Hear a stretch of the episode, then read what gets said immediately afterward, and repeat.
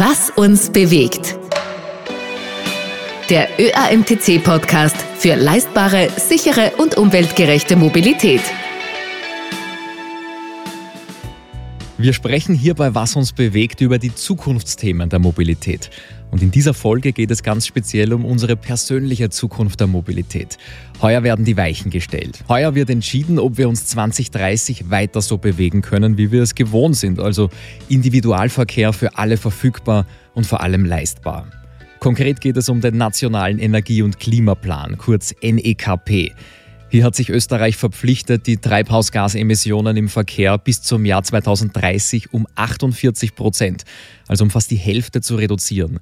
Wir vergleichen die Emissionen im Jahr 2030 dann mit dem Jahr 2005, also eine Reduktion von knapp der Hälfte innerhalb dieser 25 Jahre. Dieser Plan muss im Juni fertiggestellt sein und der EU-Kommission auch übermittelt werden. Aktuell wird er noch groß diskutiert. Nach aktuellem Stand fehlen zum EU-Ziel trotz der aktuellen Maßnahmen immer noch 13 Prozent. So steht es auf der Website des Klimaschutzministeriums. Und wie genau diese fehlenden 13 Prozent erreicht werden sollen, genau darüber gibt es heftige Debatten. Bis dato zielen die meisten Vorschläge auf Einschränkungen für alle ab, die aufs Auto angewiesen sind, also auch starke Kostensteigerungen. Dabei gäbe es eine Alternative. Das zeigt eine aktuelle Studie, die im Auftrag des ÖAMTC vom Wirtschaftsforschungsinstitut Economica und dem Biomasseforschungszentrum BEST durchgeführt wurde. Wie sieht diese Alternative jetzt aus? Einerseits die Stärkung der Elektromobilität, andererseits aber eben auch eine Erhöhung des biogenen Anteils im Kraftstoff. Gemeinsam könnten die Klimaziele damit erreicht werden, und zwar sozial verträglich. Ich bin Marcel Kilic und zu diesem Thema sind heute zwei Gäste im Studio.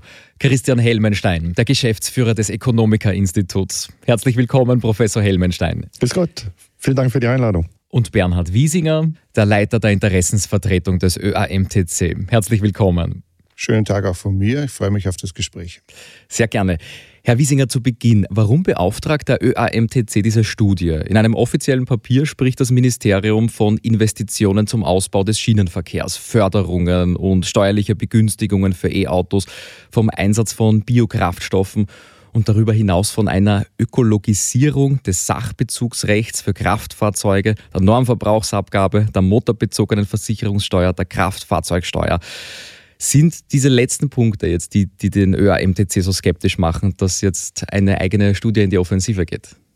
Nun, wir gehen mit einigen Vorschlägen, die man im Klimaschutzministerium gemacht hat, natürlich konform. Alle sind dafür, dass wir den Radverkehr steigern. Jeder ist dafür, dass man den öffentlichen Verkehr ankurbelt. Nur wird es zu wenig sein, dass wir die Klimaziele 2030 erreichen. Sie haben es ja vorhin gesagt. CO2-Reduktion um die Hälfte. Daher braucht es Maßnahmen, die das tatsächlich äh, bewirken. Und da setzen wir eben auf Beimengung, eine Maßnahme, die für viele verträglich ist, im Gegensatz zu reinen Kostenerhöhungen und Verschärfungen. Die wirken auch nur indirekt. Und wir werden selbst bei äh, einer deutlichen Erhöhung der CO2-Abgabe äh, oder einer kilometerabhängigen Maut, also Road Pricing, was ja vorgeschlagen wird vom Klimaschutzministerium die Ziele wahrscheinlich nicht erreichen. Wir wollen sie erreichen und das ist ein verträglicher Vorschlag für die breite Masse an Menschen und vor allem für die, die aufs Auto angewiesen mhm. sind.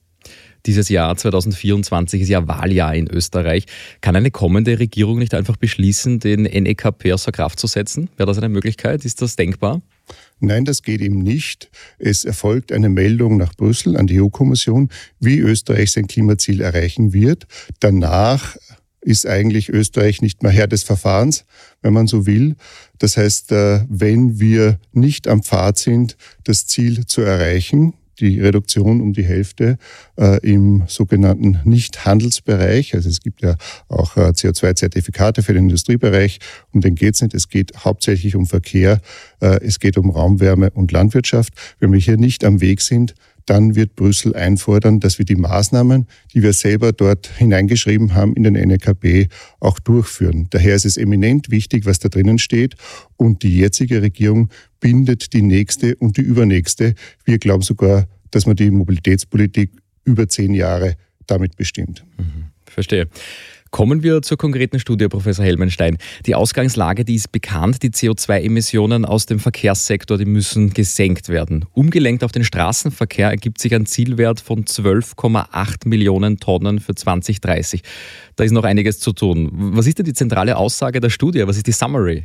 Ja, es ist nicht einfach, dieses ambitionierte Ziel zu erreichen. Sie haben es gesagt, minus 48 Prozent auch im Verkehrssektor, was die Emissionen gegenüber 2005 äh, betrifft. Und das unter starken Nebenbedingungen. Die erste Nebenbedingung lautet, äh, die Menschen profitieren ganz erheblich von Mobilität. Mobilität ist ein ganz wichtiges Gut. Sie muss erhalten bleiben. Jede Mobilitätsreduktion geht einher mit einem Nutzenverlust äh, der Menschen. Und zweitens, Mobilität muss natürlich leistbar bleiben. Das ist auch eine soziale Frage. Wenn wir die soziale Kohäsion wahren möchten, müssen die Preise für Treibstoffe auf einem vernünftigen Niveau bleiben. Wir haben uns gefragt, lässt sich eine erstbeste Lösung finden? So oft müssen wir in der Politik mit zweit- und drittbesten Lösungen das Auslangen finden. Und unsere Antwort lautet, ja, es gibt eine erstbeste Lösung, nämlich die verstärkte Beimischung von biogenen Kraftstoffbestandteilen. Mhm. Im Jahr 2030 werden in Österreich 1,1 Millionen Elektrofahrzeuge zugelassen sein. Äh, das steht auch in Ihrer Studie. Wie kommen Sie zu diesen Zahlen? Das Klimaschutzministerium ist noch viel optimistischer, äh, was die Durchdringung äh, des Elektrofahrzeuganteils äh, betrifft. Dort geht man davon aus, dass wir 2030 bereits 1,6 Millionen Elektrofahrzeuge auf den österreichischen Straßen sehen werden. Wir haben unterstellt, dass es 1,1 Millionen sein werden, also 500.000 Fahrzeuge weniger. Und trotzdem können wir im Rahmen der Studie zeigen, dass das Klimaziel erreichbar ist durch die Beimischung biogener Kraftstoffbestandteile. Das impliziert auch, hoffen wir, dass sich die Elektromobilität schneller verbreitet, äh, dass wir noch stärker das Klimaziel äh, unterbieten können, der Verkehr also noch schneller seine Emissionen reduzieren kann, wenn wir den Elektroanteil schneller steigern als angenommen. Wie wird die Gesamtflotte 2030 aussehen? Der Fahrzeugbestand ändert sich ja nur allmählich. Aber es ändert nichts daran, dass immer noch 80 Prozent aller Fahrzeuge im Bestand im Jahre 2030 teilweise einen konventionellen Antrieb äh, aufweisen. Und das ist auch nachvollziehbar, denn es handelt sich beim Automobil um ein langlebiges Konsumgut, wenn es äh, in der Verfügungsmacht des privaten Haushaltes steht, oder auch um ein langlebiges Investitionsgut, wenn die Unternehmen diese Fahrzeuge nutzen. Das gilt es zu berücksichtigen. Was machen wir denn mit dem Fahrzeugbestand, um den nicht volkswirtschaftlich zu entwerten? Also müssen wir nach kreativen Lösungen suchen und die erstbeste Lösung diesbezüglich besteht in der biogenen Kraftstoffbeimischung. Ein Stichwort, das immer wieder aufpoppt, ist der Tanktourismus. Also zur Erklärung, man nennt Tanktourismus den Vorgang, wenn Pkw oder Lkw bei uns tanken, aber den Sprit dann im Ausland verfahren. Wird durch Ihre Annahme der Tanktourismus zurückgedrängt äh, oder wird er begünstigt? Ja, wir haben unterstellt, äh, dass der Tanktourismus äh, eigentlich Kraftstoffexport zurückgehen wird. Und zwar in Richtung Null zurückgehen wird. Wir sind da auch auf einem äh, guten Weg äh, aus der Perspektive der CO2-Emissionen, denn gegenüber 2019 liegen wir jetzt schon bei einem Minus von 41 Prozent. Das heißt, wenn sich dieser Pfad fortsetzen würde, würden wir gegen Ende des Jahrzehnts in der Tat bei Null äh, landen. Das wird natürlich nicht auf Punkt und Beistrich erreichbar sein, aber wir unterbieten ja jetzt schon mit unserem Vorschlag der biogenen Kraftstoffbeimischung das nationale Emissionsziel. Das heißt, wir haben noch einen gewissen Puffer, selbst wenn wenn noch ein gewisser Rest an Tanktourismus übrig bleiben würde, könnten wir mit unserem Vorschlag das EU-Ziel erreichen. Das Trickreiche am Tanktourismus oder warum er so eine große Rolle spielt, ist ja, dass die CO2-Emissionen nicht daran gemessen werden, wo sie tatsächlich entstehen im Verkehrsbereich. Also ein äh, LKW, der in Tirol getankt hat, dann weiterfährt nach Bayern, äh, zählt nicht zur deutschen äh, Klimabilanz, sondern die Treibhausgasbilanz im Verkehr wird nach dem Verkauf des Kraftstoffes bemessen. Daher hat Österreich mit einem hohen Anteil an Tanktourismus immer höhere Werte, als tatsächlich hier eigentlich emittiert werden. Das ist aber die Berechnungsmethode, die ist über Jahre äh, so gewachsen und akzeptiert. Und daher müssen wir uns danach richten. Und daher können wir, wenn Tanktourismus weniger wird, eigentlich auch unsere Treibhausgasbilanz verbessern. Um daran anzuschließen, wie praktisch immer in der Ökonomie gibt es nicht nur lachende Gesichter. Wenn wir es schaffen, den Tanktourismus gegen Null zu fahren, dann bedeutet das, wir werden uns leichter tun, äh, das nationale Emissionsziel zu erreichen. Auf der anderen Seite, dem Finanzminister fehlen natürlich erhebliche Steuereinnahmen dann aus der Mineralölsteuer und der Mehrwertsteuer. Mhm. Es gibt noch ein weiteres wichtiges Stichwort. Biokraftstoffe. Biokraftstoffe werden den fossilen Kraftstoffen ja heute schon beigemischt. Wir haben in der 54. Episode darüber gesprochen. Was sagt die Studie dazu? Wie viel mehr an Beimischungen werden benötigt und welche sind das? Und vertragen das auch alle Motoren? Mein Kollege Kurt Zeilinger hat im Vorfeld mit Dana Baczowski vom Biomasseforschungszentrum BEST gesprochen. Sie hat eben diesen Teil der Studie verantwortet. Da hören wir kurz hinein. Also in der Studie haben wir errechnet, dass wir 7% Biokraftstoffe mehr brauchen in 2030 als jetzt. Das ist also gar nicht viel und bei weitem nicht das, was wir eigentlich zusätzlich produzieren oder auch beimengen könnten. Die zusätzlichen Biokraftstoffe wären vor allem hydriertes Pflanzenöl oder auch synthetischer Diesel ähm, oder Bionafter. Und das wäre dann zusätzlich zu dem, was wir jetzt schon beigemengt haben, nämlich Biodiesel und Ethanol. Wir können bis zu 33 Prozent Biokraftstoff beimischen ähm, und haben immer noch ein normgerechtes Produkt. Und als normgerechtes Produkt kann das von allen Bestandsfahrzeugen getankt werden, ohne dass man irgendwelche Anpassungen braucht. Also gar kein Problem. Für das B7 und für das E10 gibt es Herstellerfreigaben. Äh, wichtig ist aber hier auch einfach die Kraftstoffnorm. Äh, für Diesel und für Benzin gibt es jeweils unterschiedliche Normen und die müssen eingehalten werden. Und da ist es eben möglich, bis zu 33 Prozent HVO ähm, zum Beispiel beizumengen äh, ohne dass man außerhalb dieser Norm ist. Erst bei höheren Beimengen wäre man außerhalb. Und alles, was innerhalb der Norm ist, äh, kann problemlos getankt werden.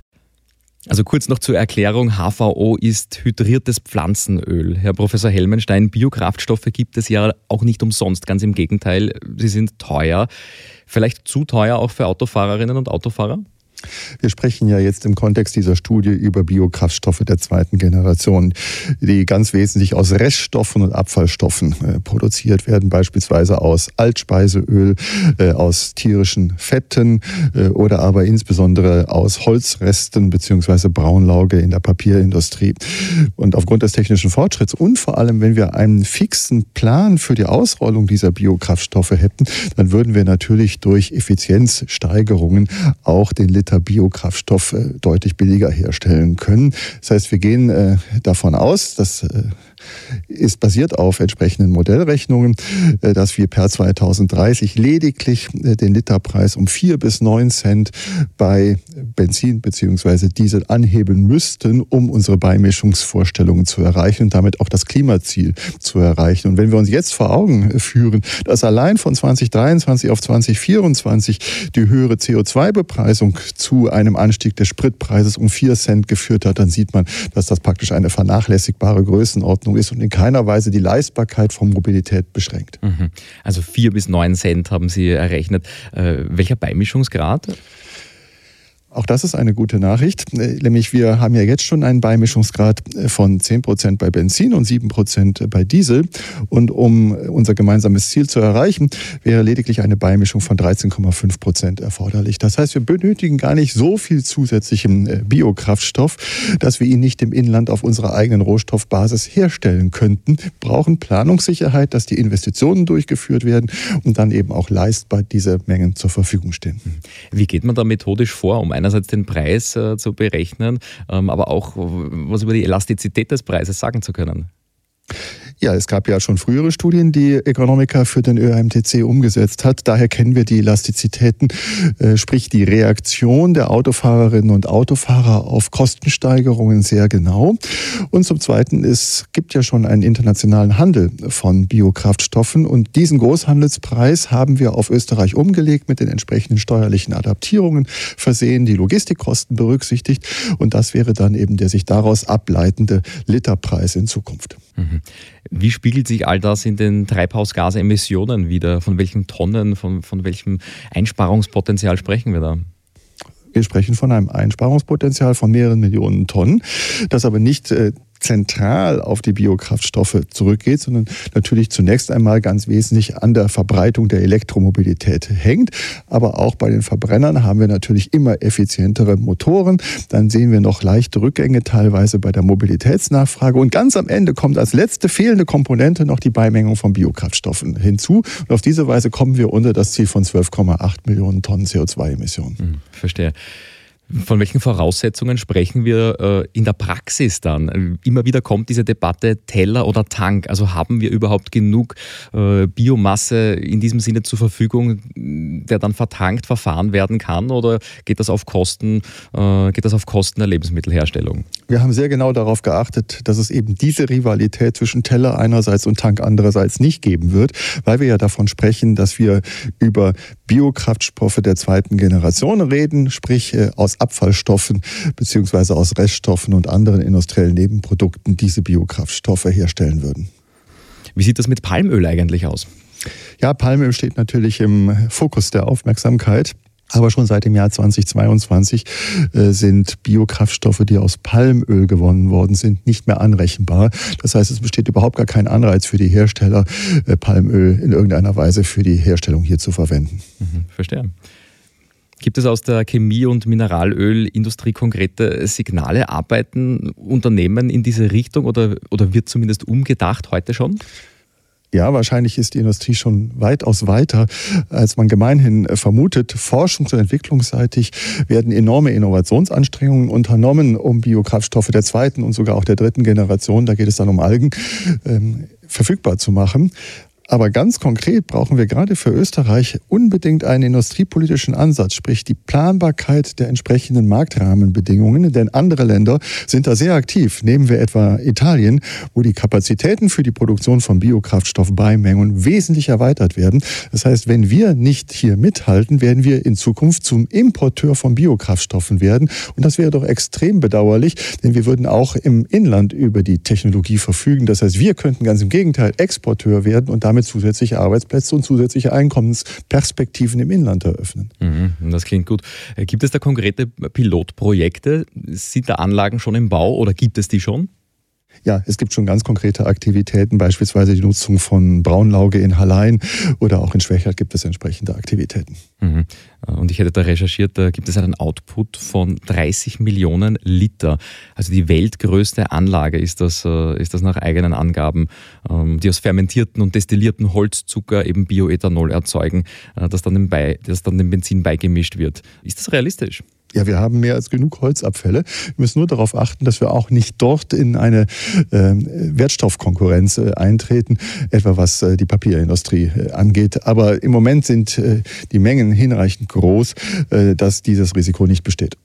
Hier passt gut, wenn man sich anschaut, wie in Österreich die Entwicklung war bei Ethanolerzeugung, dass ja zum Benzin beigemengt wird. Hier hat es ja zu Beginn, das war 2012, auch eine riesige Debatte gegeben. Teller, Trog, Dank werden nicht Futtermittel verwendet. Äh, in der Zwischenzeit funktioniert die Anlage folgendermaßen, dass zwar ja Getreide verwendet wird, aber niemals Brotgetreide, sondern äh, nur äh, zweite Qualität. Meist hat das auch, äh, gibt es da Themen mit, mit Schimmel und so weiter, Schimmelbefall, äh, das kann man verwenden. Aber, und das ist das Wesentliche, hier wird nicht in erster Linie Ethanol erzeugt, sondern es wird äh, Eiweiß dort gewonnen, was wir dringend brauchen in der Tierfütterung. Das heißt, wir ersetzen eigentlich Sojaimporte dadurch. Also das, aus dem Getreide wird Eiweiß extrahiert. Das ist aber ab einem Grad von 50 Prozent des Eiweißes äh, äh, wird das schwierig chemisch, technisch. Daher nimmt man diesen Rest und den vergärt man und erzeugt Ethanol. Also im Grunde eine wunderbare Lösung, wo Sie mehrere äh, wertvolle Stoffe daraus gewinnen. Äh, und wir gehen davon aus, dass es auch bei anderen ähm, Kraftstoffen der zweiten Generation solche Entwicklungsschübe gibt. Man muss nur den Unternehmen auch die Freiheit lassen, diese zu entwickeln. Mhm. Das heißt, da höre ich durch, es geht nicht nur um Teller, sondern auch Trog, schöne Alliteration, Teller, Trog, Tank. Ja. Ähm, können Sie da genauer darauf eingehen? Was sind die Regularien beim Futtermittel? Auch da gibt es eine Deckelung. Die EU-Regularien sehen ganz klar, dass äh, von der Menge an erzeugten Biokraftstoff nur sieben Prozent, und das ist die absolute, der absolute Deckel, von Futter oder Nahrungsmitteln stammen darf. Äh, in Österreich sind wir derzeit in unserer Statistik bei etwas über sechs Prozent. Das heißt, wir hätten nicht einmal die Möglichkeit, in diesem Bereich weiterzugehen. Allerdings muss man anmerken, dass von der Zählung her auch das äh, eher minderwertige Getreide, von dem ich vorher gesprochen habe, als Futtermittel gewertet wird. Äh, es gab ein Verfahren, wo man versucht hat, auf europäischer Ebene die österreichische Erzeugung von Ethanol als eine der zweiten Generation äh, zu kennzeichnen. Das ist aus äh, rechtlichen Gründen gescheitert. Aber wenn man sich den Prozess anschaut, dann ist es ganz klar eine Doppelnutzung, die man hier äh, äh, macht und kein ähm, äh, Verwenden von Futtermitteln für eine Kraftstoffproduktion. Beim Tanktourismus haben wir vorhin kurz davon gesprochen. Äh, da wird unterschieden, wo wird getankt, wo wird verfahren, beziehungsweise eben nicht. Dort, wo getankt wird, ähm, dort zahlen wir praktisch auf das CO2-Konto ein. Ähm, wie ist das bei den Importen, zum Beispiel beim Futtermittel? 7% sind zulässig im biogenen Kraftstoff. Ähm, könnten wir mehr aus dem Ausland importieren? Äh, Futtermittel werden ständig auch importiert aus dem Ausland, insbesondere Soja. Daher ist es ja gerade wichtig, äh, aus äh, Getreiden, die hier wachsen, das Eiweiß zu extrahieren und das in der, in der Tierhaltung einzusetzen, weil Soja sehr oft wissen alle, aus anderen Weltgegenden stammt. Südamerika wird hier immer wieder genannt. Und es macht natürlich Sinn, hier nur in kleinen Räumen Transporte vorzunehmen. Insgesamt ist es so, dass Österreich derzeit ungefähr gleich viel Biokraftstoffe exportiert, wie es importiert. Allerdings, und das ist unser Problem, wir exportieren höherwertige äh, Biokraftstoffe und importieren schlechtere. Äh, das muss sich ändern. Mhm. Ich darf noch einmal kurz anknüpfen an den Gedanken der Treibstoffimporte. Im Moment haben wir eine enorm hohe Energierechnung für den Import fossiler äh, Treibstoffe beziehungsweise der entsprechenden Vorprodukte. Und die verstärkte Beimischung biogener Treibstoffe eröffnet uns die einmalige Chance, stärker auf eine inländische Rohstoffbasis zu setzen, die ja vorhanden wäre, gerade im Bereich der Holzwirtschaft. Auf diese Weise würden wir neben dem CO2-Ziel auch noch einen volkswirtschaftlichen Vorteil lukrieren können, nämlich äh, unsere Realeinkommenstransfers ans Ausland äh, würden abnehmen und diese Mittel würden natürlich kaufkräftig im Inland äh, zur Verfügung stehen. Und last but not least würden wir auch unsere Versorgungssicherheit dadurch stärken. Also das klingt nach einem wunderbaren Konzept. Äh, Herr Wiesinger, aus Sicht der Interessensvertretung, ähm, können wir dieses, ähm, dieses Konzept politisch auch durchsetzen? Ist es denkbar, dass wir das so in die Praxis umsetzen können? Wir haben bereits äh, im Vorfeld der Präsentation unserer Studie mit der Regierung und allen im Parlament vertretenen Oppositionsparteien gesprochen. Ähm, und da das ja ein Thema ist, was, äh, was schreiben wir in den NKP hinein, äh, welche Maßnahmen werden Österreich treffen, dass nicht nur die jetzige Regierung trifft, sondern wie vorhin schon gesagt, zumindest die nächste und übernächste, äh, hat, ist das durchaus auf äh, offene Ohren gestoßen und äh, haben das eigentlich äh, fast alle Verkehrspolitiker für sehr interessant gehalten, was wir hier belegen können. Äh, wir gehen davon aus und hoffen, dass das natürlich Eingang in den NKP findet. Bis jetzt sind Biokraftstoffe dort leider oder die Erhöhung der äh, Beimengung von Biokraftstoffen dort leider nicht enthalten als ein Weg, äh, zum, das CO2-Ziel zu erreichen. Das muss sich ändern. Mhm. Welche Forderungen an die Politik stellt der ÖAMTC deshalb konkret? Wie, wie sieht das aus als Forderungspapier? Erstens, wie soeben gesagt, die Aufnahme der erhöhten Beimengung als Maßnahme in den NKP. Zweitens brauchen wir eine Kraftstoffstrategie. Was wird wann in welchem Ausmaß beigemengt? Das wird uns auch helfen, die inländische Erzeugung äh, zu äh, äh, stimulieren, weil natürlich Unternehmen Planungssicherheit brauchen. Als drittes braucht es steuerliche Maßnahmen. Eine Befreiung des biogenen Anteils von der Mineralölsteuer es ist kein Mineralöl und äh, auch die Streichung der CO2-Abgabe für diesen biogenen Anteil, weil kein zusätzliches fossiles CO2 freigesetzt wird. Professor Helmenstein, haben Sie da vielleicht eine Ergänzung zum Forderungskatalog von Bernhard Wiesinger? Was könnte helfen? Was könnte ein Weg sein, um die Konzepte auch aus Ihrer Studie in der Praxis umzusetzen, damit wir die dann auf der Straße auch wiederfinden? Auf der Meta-Ebene würde ich meinen, dass diese Studie in besonderer Weise unterstreicht, dass wenn wir abseits von Ideologien uns auf Forschung Wissenschaft und Innovation verlassen, Technologie offen unsere Chancen nutzen, dass wir dann wirklich erst beste Lösungen hinbekommen können, die die Leistbarkeit von Mobilität gewährleisten und auch eine soziale Symmetrie wahren können. Professor Helmenstein und Bernhard Wiesinger, vielen, vielen Dank für den Besuch im Studio und Dankeschön für die Einblicke. Dankeschön. Danke. Wir haben heute gehört, dass die Klimaziele im Verkehrssektor nicht nur durch Einschränkungen und Teuerungen erreicht werden können, sondern dass wir die Klimaziele durch Biokraftstoffe mit leistbarem Individualverkehr erreichen können und dass unsere Bestandsflotte, also die Kraftstoffmotoren, die weiterhin auf unseren Straßen unterwegs sind, auch umweltfreundlicher betanken können. Bis zum nächsten Mal, hier bei Was uns bewegt.